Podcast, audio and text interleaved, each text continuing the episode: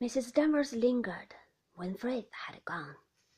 I will apologize to Robert, of course, she said, but the evidence pointed so strongly to him. It did not occur to me that Mrs. De Winter had broken the ornament herself, perhaps. If such a thing should happen again, Mrs. De Winter will tell me personally, and I will have the matter attended to. It would save everybody a lot of unpleasantness. Naturally, said Maxim impatiently. I can't think why she didn't do so yesterday. I was just going to tell her when you came into the room. Perhaps Mrs. De Winter was not aware of the value of the ornament, said Mrs. Danvers, turning her eyes upon me. Yes, I said wretchedly. Yes, I was afraid it was valuable.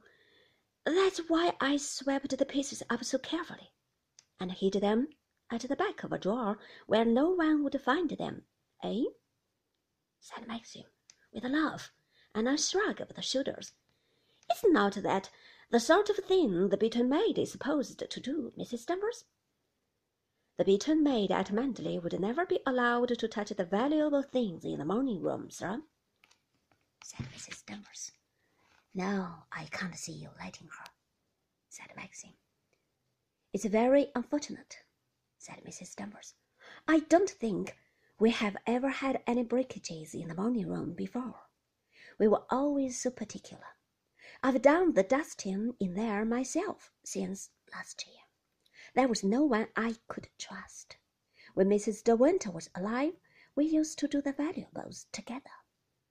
Yes, well, it can't be helped, said Maxim. All right, Mrs. Danvers. She went out of the room, and I sat on the window seat, looking out of the window. Maxim picked up his paper again. Neither of us spoke.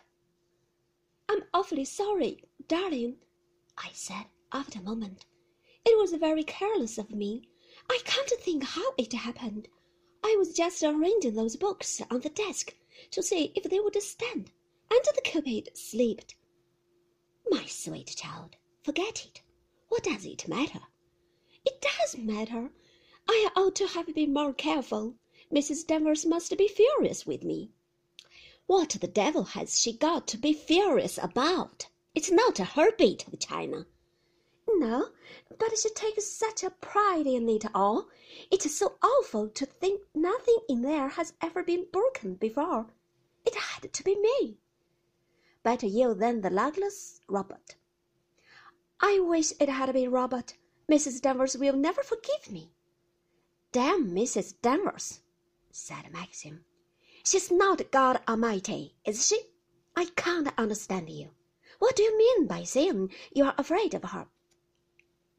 I did not mean afraid exactly. I don't see much of her. It's not that. I can't really explain.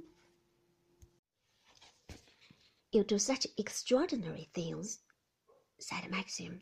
Fancy not getting hold of her when you broke the thing and saying, Here, Mrs. Danvers, get this mended. She'd understand that.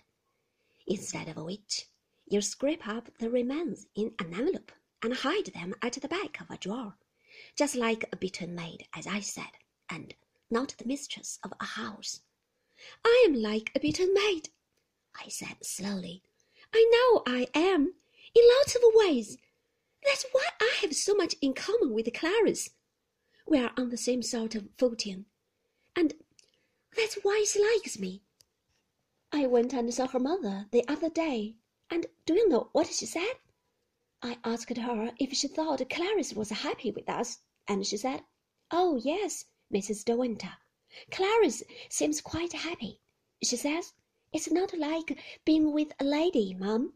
It's like being with one of ourselves. Do you suppose she meant it as a compliment or not?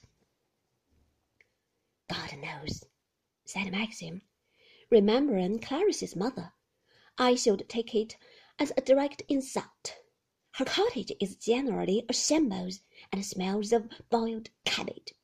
At one time she had nine children under eleven, and she herself used to patter about in that patch of garden with no shoes and a stocking round her head.